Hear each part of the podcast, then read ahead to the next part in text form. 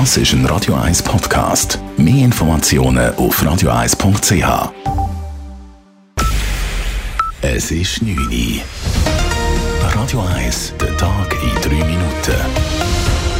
Mit der Elena Wagen.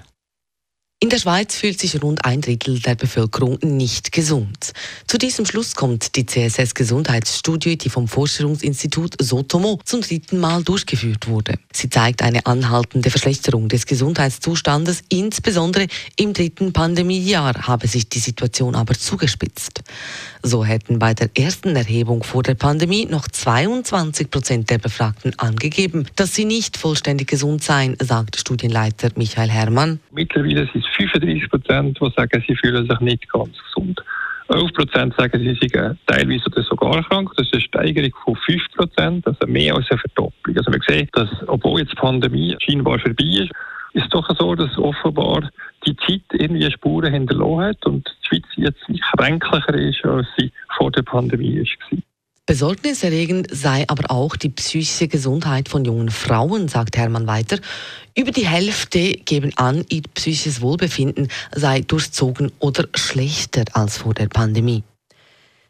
Die Spitäler Affoltern und Uster bleiben geöffnet. Das hat der Zürcher Regierungsrat heute verkündet und die kantonale Spitalplanung verabschiedet. Zu reden gaben hier insbesondere die drohenden Schließungen der Spitäler Affoltern am Albis und Uster. Der Regierungsrat vollzog nun aber eine Kehrtwende und hat den beiden Spitälern nun doch Leistungsaufträge erteilt.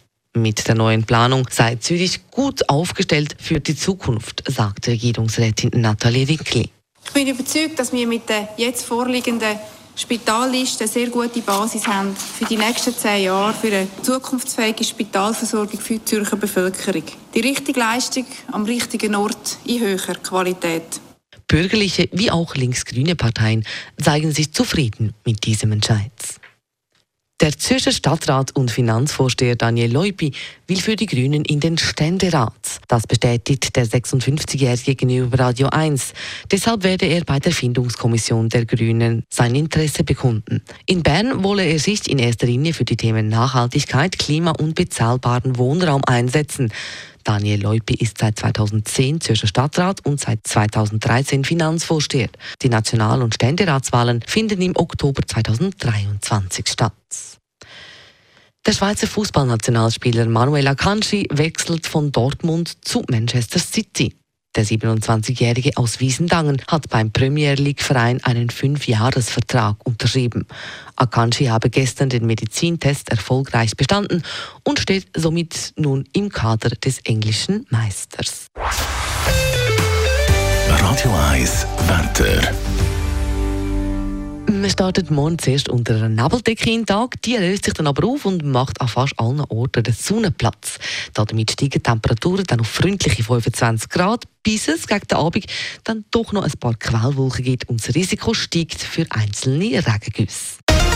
Das war der Tag in 3 Minuten.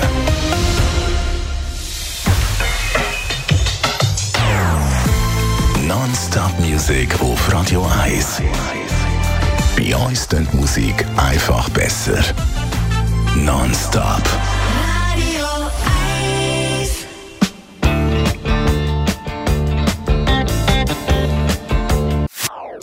Das ist ein Radio 1 Podcast. Mehr Informationen auf radio1.ch.